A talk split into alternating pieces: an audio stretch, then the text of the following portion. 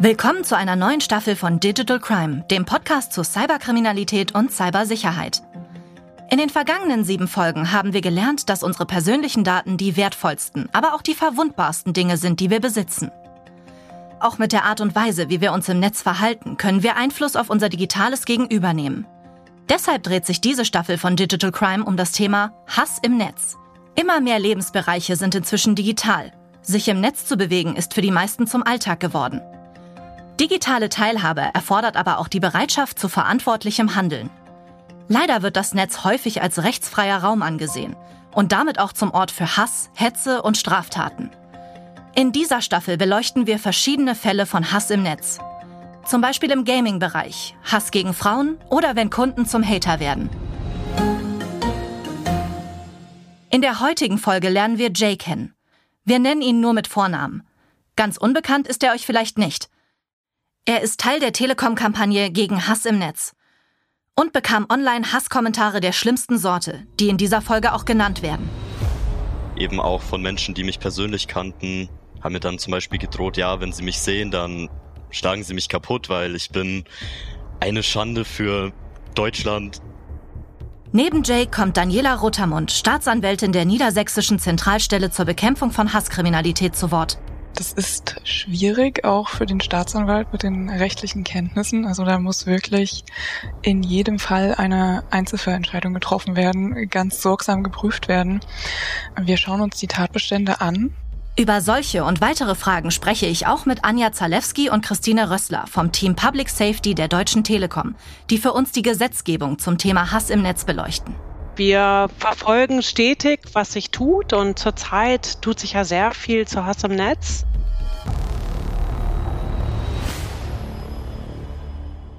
Aber beginnen wir von vorne. Das Netz, vermeintlicher Ort für Selbstentfaltung, Spaß und Kontakt zu anderen Menschen, entwickelt sich für Jay zu einem dunklen Ort. Dabei fängt alles in der analogen Welt an. In seiner Jugend, in der sich Jay nicht wohl in seinem Körper fühlt. Ich habe mich eben mit, ja, sagen wir mal Ende 15 eben geoutet, dass ich ein Frau zu Mann Transgender bin, also heißt, ich bin eben in dem Körper einer Frau geboren und identifiziere mich aber mit dem männlichen Geschlecht. Ein großer Schritt für Jay und das in einem verletzlichen Alter. Das Outing trifft in seinem Umfeld auf Zustimmung, aber auch auf Vorbehalte. Für ihn ist das nicht neu. Das Gefühl des Anderssein und der Ablehnung kennt er schon seit seiner Kindheit. Also ich muss sagen, das hat schon ziemlich früh angefangen, also vor allem persönlich, als ich noch ein Kind war, weil man mir das halt trotzdem schon immer ja, ich sag mal, angesehen hat, dass ich jetzt nicht unbedingt bin wie alle anderen Mädchen in meinem Alter. Dann waren es eben erstmal persönliche Beleidigungen. Und umso älter ich wurde, war ich hier in der kleinen Stadt eben auch ein bisschen bekannter. Jay wird in seinem Umfeld ungewollt zum Gesprächsthema Nummer eins und stößt einmal mehr auf Ablehnung. Auch wenn es ihm nicht um Bekanntheit geht, möchte er dennoch öffentlich mit dem Thema umgehen. Er wird in den sozialen Medien aktiv und macht damit auch Fremden sein neues Leben zugänglich. Ich habe über Instagram meine Follower mit auf meiner, ich sag mal, Reise mitgenommen, also auch im Internet. Und dann hat sich das halt ziemlich schnell rumgesprochen, als ich eben öffentlich gemacht habe, dass ich tatsächlich ein Mann bin und auch ja notwendige Schritte dafür gehen werde. Einfach weil ich auch anderen Leuten zeigen möchte, was alles möglich ist und dass es total okay ist, dass man ja so ist, wie man ist.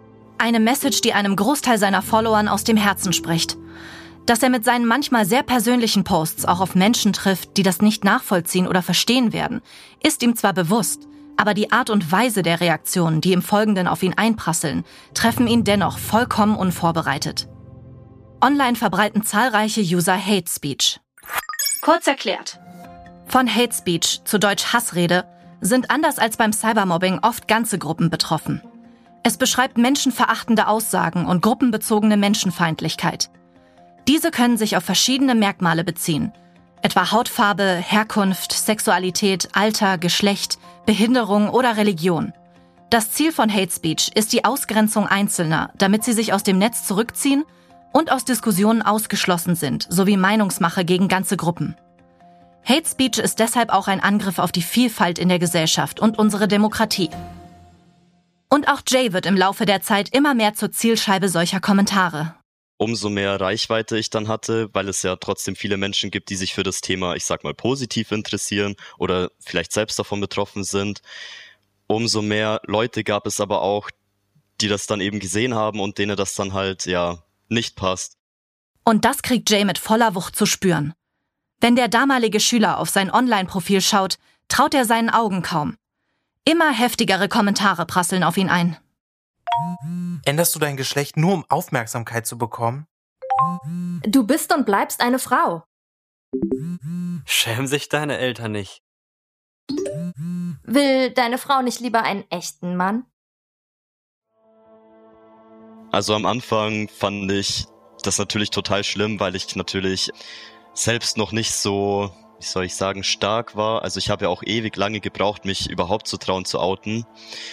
Und dann waren diese Kommentare oder Bedrohungen schon ziemlich heftig. Also ich hatte dann auch sehr viel Angst und wusste auch nicht wirklich, wie ich mit all dem umgehen soll oder wo ich mich hinwenden kann, was ich damit machen soll. Was für eine Vorstellung. Endlich hat Jay den Mut gefunden, sein Outing öffentlich zu machen und wird dafür vor der ganzen Welt im Netz aufs übelste beschimpft und herabgesetzt.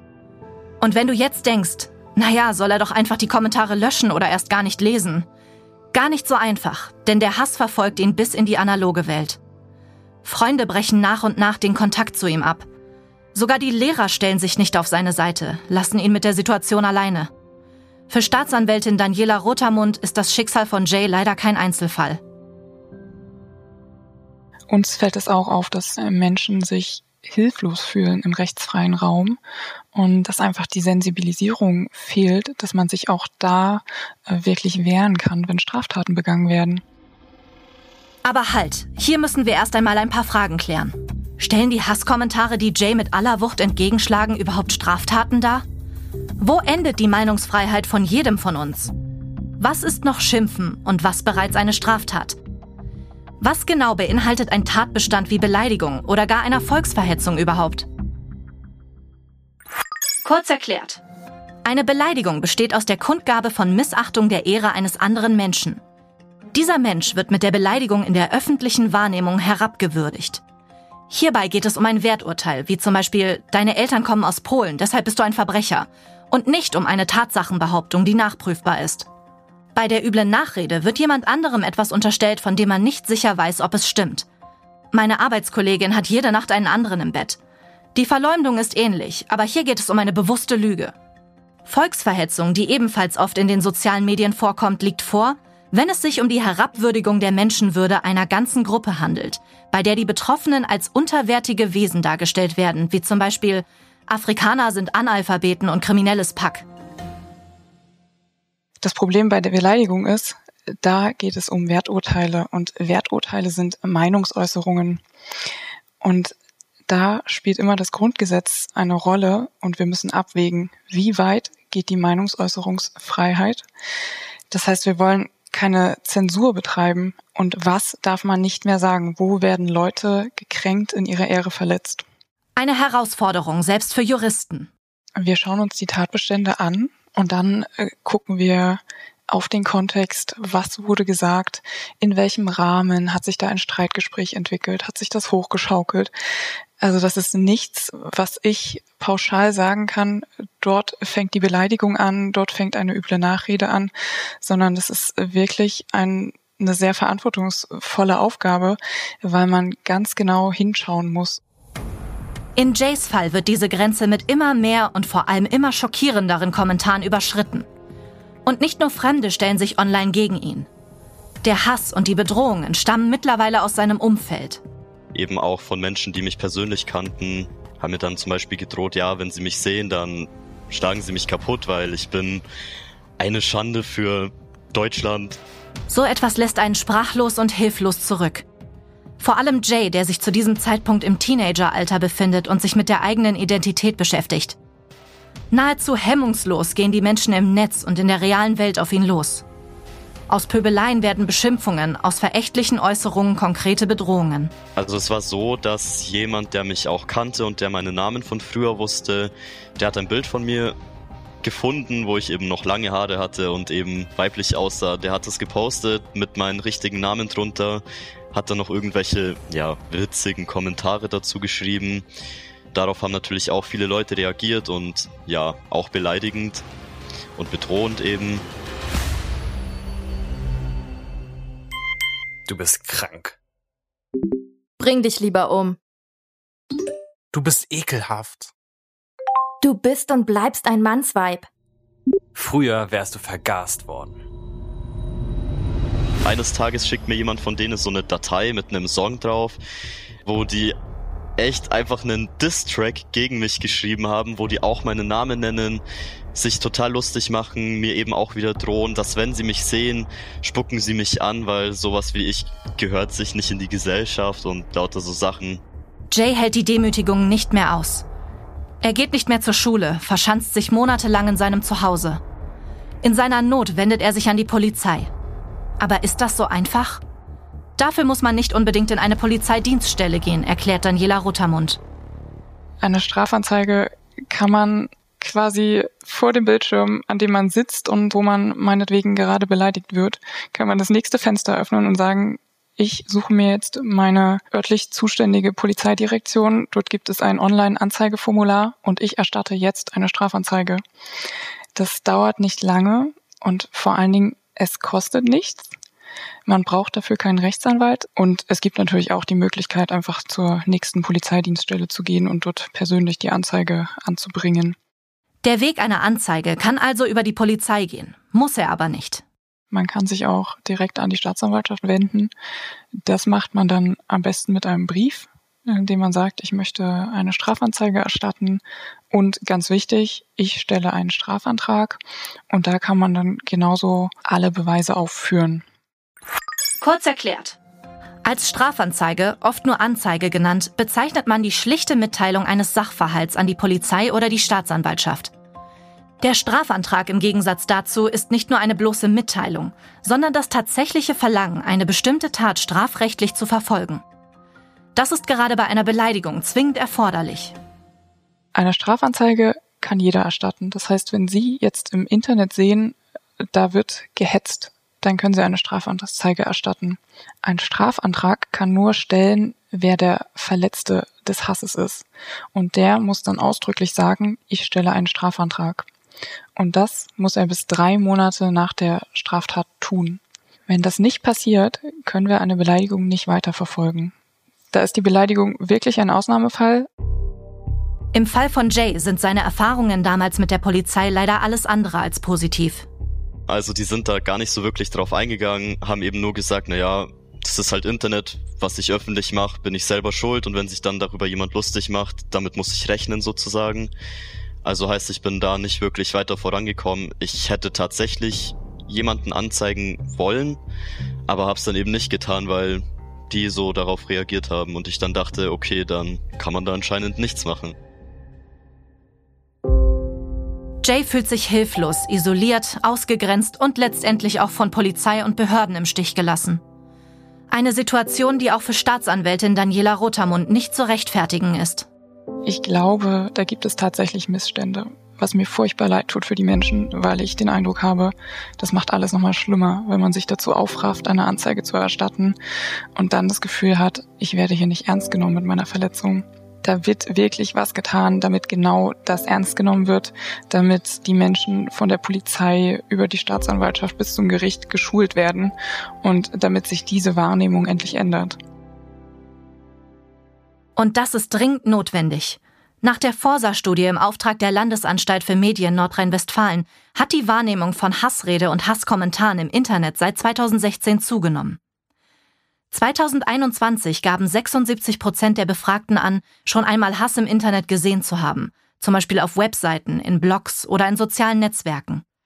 Der Anteil derjenigen, die Hass sehr häufig wahrnehmen, ist dabei um 5 Prozent gestiegen, allein im vergangenen Pandemiejahr. Aber woran liegt es, dass in den wenigsten Fällen, in denen es im Netz zu einer Straftat kommt, diese auch angezeigt wird? In der aktuellen Umfrage geben lediglich ein Prozent der User, die einen Hasskommentar gelesen haben, an, dass sie Anzeige erstattet haben. Wir werden leider nicht überschüttet von Menschen, die sagen, mir ist was passiert im Internet, es ist eine Straftat begangen worden.